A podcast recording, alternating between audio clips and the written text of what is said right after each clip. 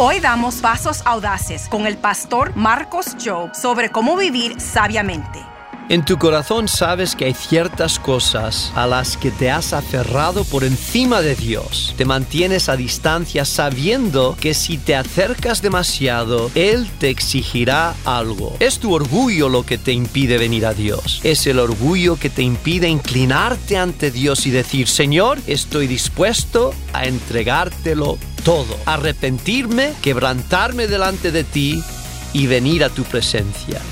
En Santiago capítulo 4, 10 nos dice, humillaos ante Dios y Él os exaltará. Es la humildad que nos hace dar ese paso. El primer paso en acercarnos a Dios es la humildad.